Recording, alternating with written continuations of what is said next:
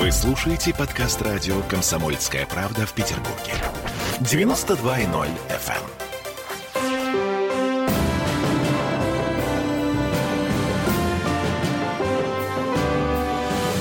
Нулевое чтение.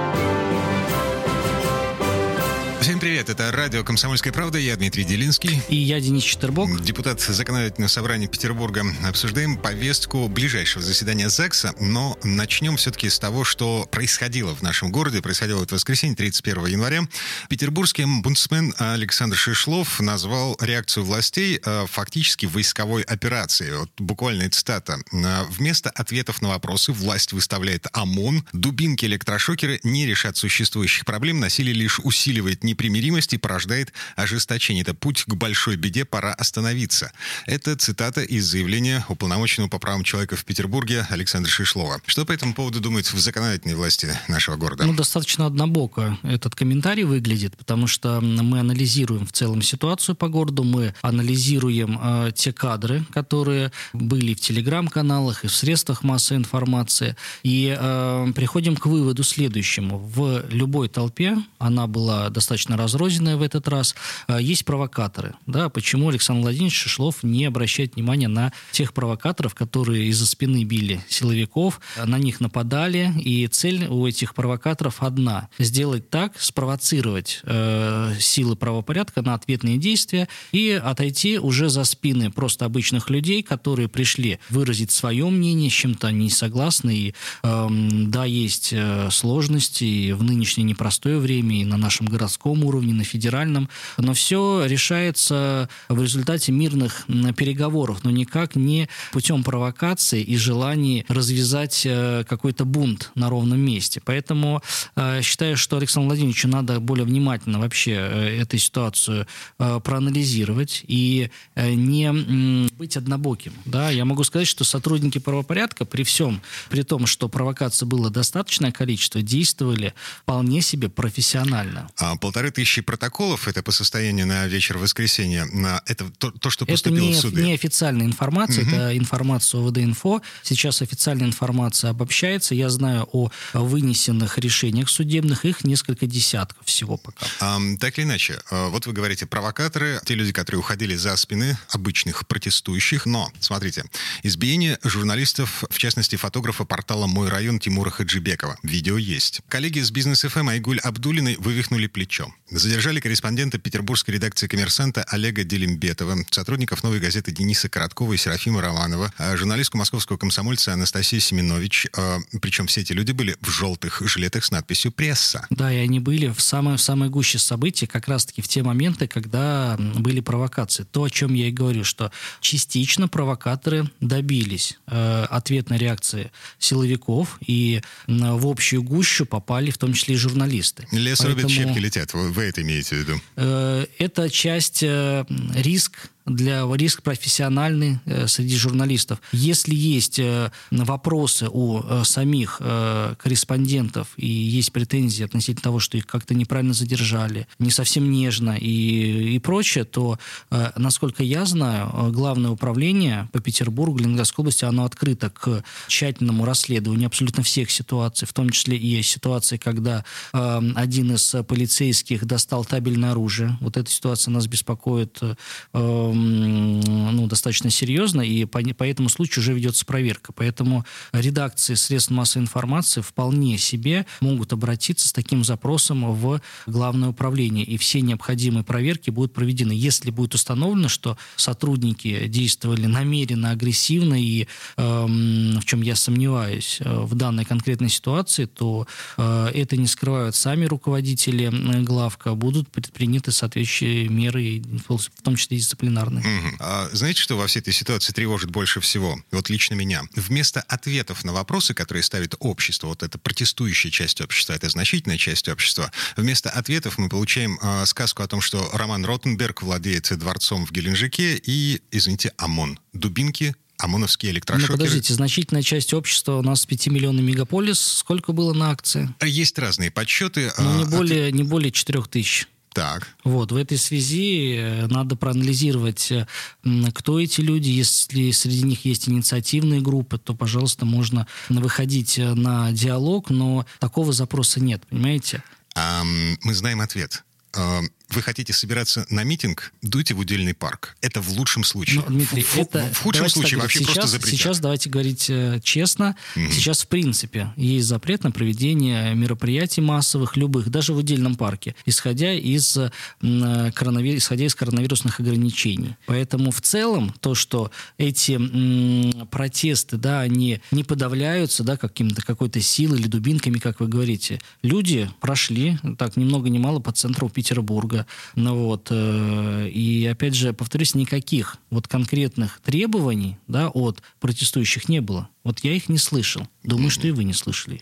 А, а вы были у Мариинского дворца в это воскресенье? Нет, я не был у Мариинского дворца в это воскресенье. А, народ там был, э, рассказывает, что там видели э, одного из депутатов Госдумы, который, я не знаю, смелости набрался или чего-то я еще. Думаю, это... Вышел к людям у Мариинского дворца. Это популизм? Я думаю, это желание хайпануть, не более того, потому что э, хорошо знаю этого человека. Вот, если был бы, было бы желание действительно пообщаться, то это надо было делать открыто, сразу, а не дожидаясь, когда толпа э, перейдет к зданию городского парламента. Поэтому э, я это рассматриваю исключительно как хайп на такой горячей ситуации. Угу.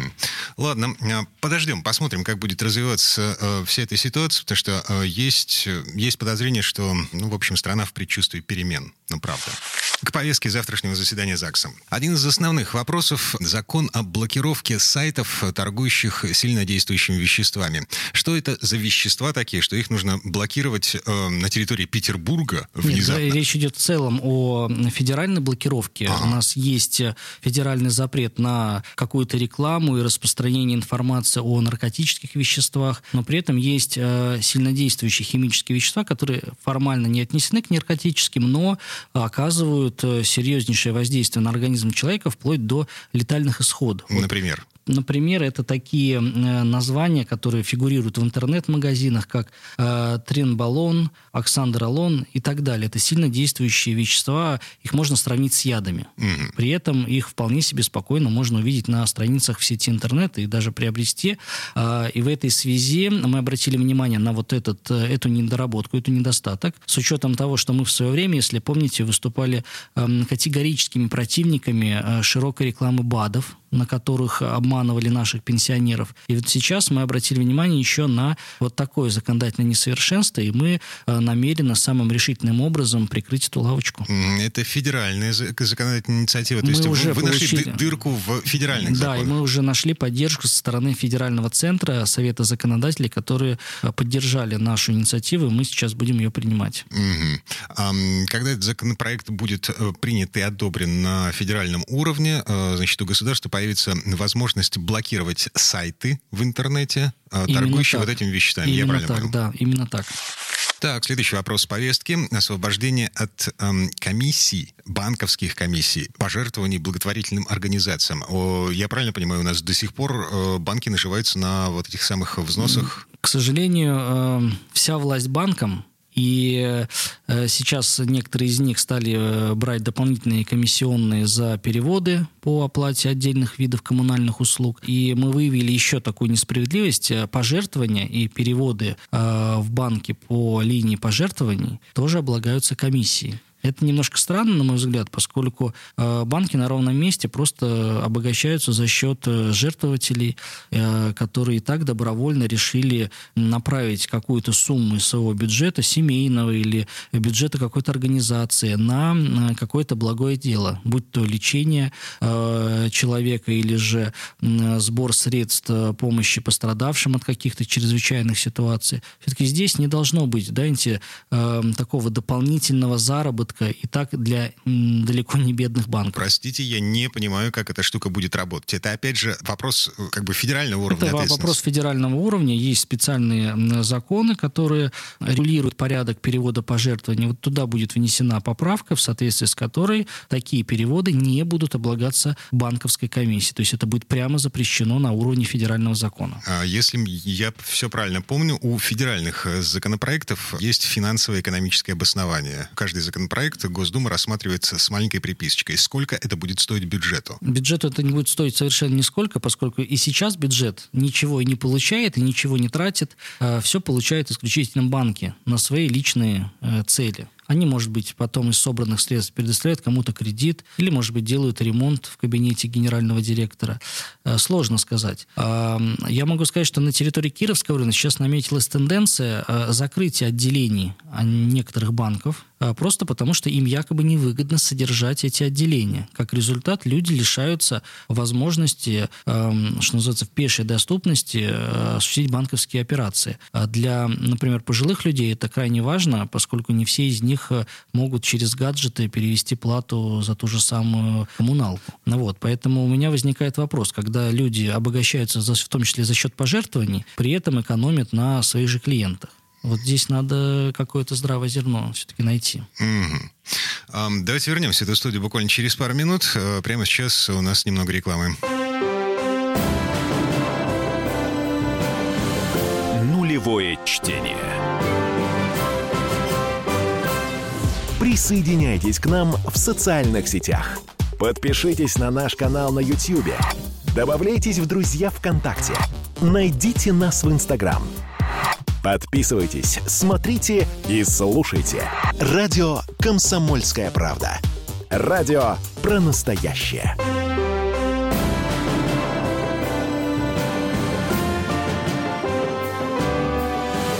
Нулевое чтение.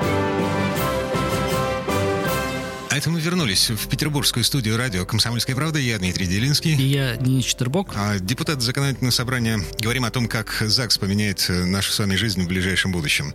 Следующий вопрос повестки дня. Помощь самозанятым. Он не стоит э, в плане э, рассмотрения законопроектов на эту среду. Вы его только, только готовите. О чем ну, идет речь? Наша с вами программа называется «Нулевые чтения», поэтому те документы, которые еще находятся в стадии проработки, они проходят так называемое нулевое чтение. Вот в рамках такого такого нулевого чтения у нас э, уже подготовлена инициатива поддержки самозанятых на территории Петербурга. Эм, если сейчас правительство города, оно не обязано помогать такой категории, а это достаточное количество людей, которые решили зарегистрироваться в специальном приложении. Э, они являются самозанятыми. Ну, кто это? Репетиторы, это нянечки, это сантехники, которые работают на себя, а не на какую-то организацию. Это достаточное количество жителей Петербурга. А сколько известно? Сколько? Пока и статистику мы не получили, поскольку действие этой нормы началось с 1 января 2020 года, и сейчас статистика подбивается как раз по итогам года, вот мы ее ждем. Но это однозначно э, десятки тысяч людей для Петербурга. Mm-hmm. Э, вот мы э, предлагаем на уровне закона закрепить обязанность правительства города, конкретно это будет заниматься комитет по инновациям и предпринимательству в Петербурге, оказывать раз, различные виды поддержки э, таким самозанятым. Э, ну, из такого интересного, это, я считаю, такая важная форма поддержки, как э, предоставление займа до 400 тысяч рублей. Да, по специальной там ставке. льготы, поставки, там, да. Там mm-hmm. специальная ставка будет, будет разработана специальная программа, но э, самозанят, если ему необходимы какие-то быстрые деньги, что называется, для того, чтобы э, как-то улучшить качество предоставляемых услуг, какой-то аппарат приобрести или э, вложиться в э, образование свое, в повышение квалификации, то он может получить такой займ. Эм, э, помимо этого, будет предусмотрена определенная гарантийная поддержка, то есть если э, необходимо дать какие-то гарантии э, ну, юридического характера. Это юридическая консультация, это финансовое консультирование. Пока на эти цели в бюджете выделено всего 14 миллионов рублей, mm. но э, ввиду того, что этого закона еще нет, то и выделить больше было невозможно. Да, у нас в целом есть статья расходов, направленная на поддержку субъектов малого и среднего предпринимательства. Вот на нее выделено 14 миллионов рублей. С принятием этого закона у нас появится возможность специально для самозанятых увеличить эту сумму. Эм, во-первых, мы посмотрим, какое количество заявок поступит, прежде всего на финансирование вот так называемых этих займов. Mm. А это не ковидная поддержка? Нет, это в целом поддержка такой категории, как самозанятых. Она сейчас только начинает развиваться. Э, достаточно выгодные э, ставки по налогу. Я напомню, это 4,6% в зависимости от того, с кем вы работаете, с физическим лицом или с юридическим лицом. И, по-моему, до 2 миллионов рублей в год, э, если вы вписываетесь, да, то можете применять такой налоговый режим. Это очень выгодно. И в целом удобство использования через мобильное приложение позволяет людям, ну, ну, достаточно удобно, оперативно выйти из тени. То есть, если раньше эти люди не платили налоги, а получали в конверте и не декларировали свои доходы, то теперь они получили легкую возможность легализоваться э, просто в режиме онлайн. Mm-hmm. И теперь вы э, вешаете такую еще, еще одну морковку такую перед мы хотим их, людьми. Да, мы хотим их поддержать и хотим э, простимулировать тех людей, которые еще не вышли из тени, это сделать, потому что город будет предоставлять им определенные дополнительные возможности. А, к вопросу о коронавирусе. А, еще один законопроект, который сейчас находится на стадии обсуждения, освобождение торговли в метро, вот этих самых киосков, ларьков, которые торгуют газетами, билетами, а, освобождение от арендной платы. Зачем? Только за второй квартал 2020 года, и речь идет, э, чтобы никто не подумал, что это коснется там шаурмы или еще чего-то, речь идет сугубо о тех э, киосках, которые могут работать либо в метро, либо вот этой э, зоне, прилегающей к метро метро. Сколько это, там, 15-25 метров от входа? Да, это 50. Это, а. значит, э, прежде всего, э, газетные киоски, и э, это театральные кассы. Э, пассажиропоток упал, это официальная информация Комитета по транспорту, на 80% в этот период в метро. То есть это Второй квартал э, 2020 года. Когда как раз таки были основные коронавирусные ограничения, если mm-hmm. вы помните. Вот. И э, в этой связи э, основной потребитель и клиент вот этих заведений, газетные киоски и театральные кассы, которые работают в метро, это, конечно, пассажиры метро, потому что больше никто туда не заходит. В этой связи эти фирмы и компании недополучили определенные доходы, а город требует с них э, платить по аренде э, полностью. Если не поддержать эти организации, боюсь, они обанкротятся, что приведет, опять же, к тому, что целый ряд сотрудников окажется на улице, а город потеряет налогоплательщика достаточно стабильного, который перечислял примерно 270 миллионов рублей налогов в городскую казну ежегодно. Угу. Цена вопроса, кстати говоря, всего 27 миллионов рублей. В принципе, если так взвесить, э, потерять 27 миллионов, но сохранить 270 в год и рабочие места, или же сейчас пожадничать и не, не предоставить льготу в 27 миллионов, но при этом иметь риск потерять достаточно крупного налогоплательщика и получить еще безработных. Да, в принципе, логика в этом есть, безусловно. А плюсом ко всему, мы потеряем возможность покупать газеты и э, цветы около метро. Безусловно. Или на, смен, на смену не им придет какой-то другой производитель. Да, непонятно, какого качества он будет предоставлять эти услуги. Все-таки э, метро это такая, ну, индивидуальная история. И, в принципе, э, я не слышал ни от кого нареканий к работе э, ни печатных ларьков, ни э, билетных касс в метро. То есть таких жалоб, в принципе, не было. А... Инициатива сейчас направлена на заключение губернатора. Мы ждем поддержки со стороны градоначальника и надеемся, что Комитет финансов не пожадничает. Надеемся на то, что в Комитете финансов э, работают люди, которые умеют считать не только дебет с кредитом, но еще и просчитывать э, будущее. И которые ездят в метро. Угу. Денис Четербок, депутат Законодательного собрания Петербурга. И Дмитрий Делинский. А, всем спасибо, хорошего дня. Берегите себя. Нулевое чтение.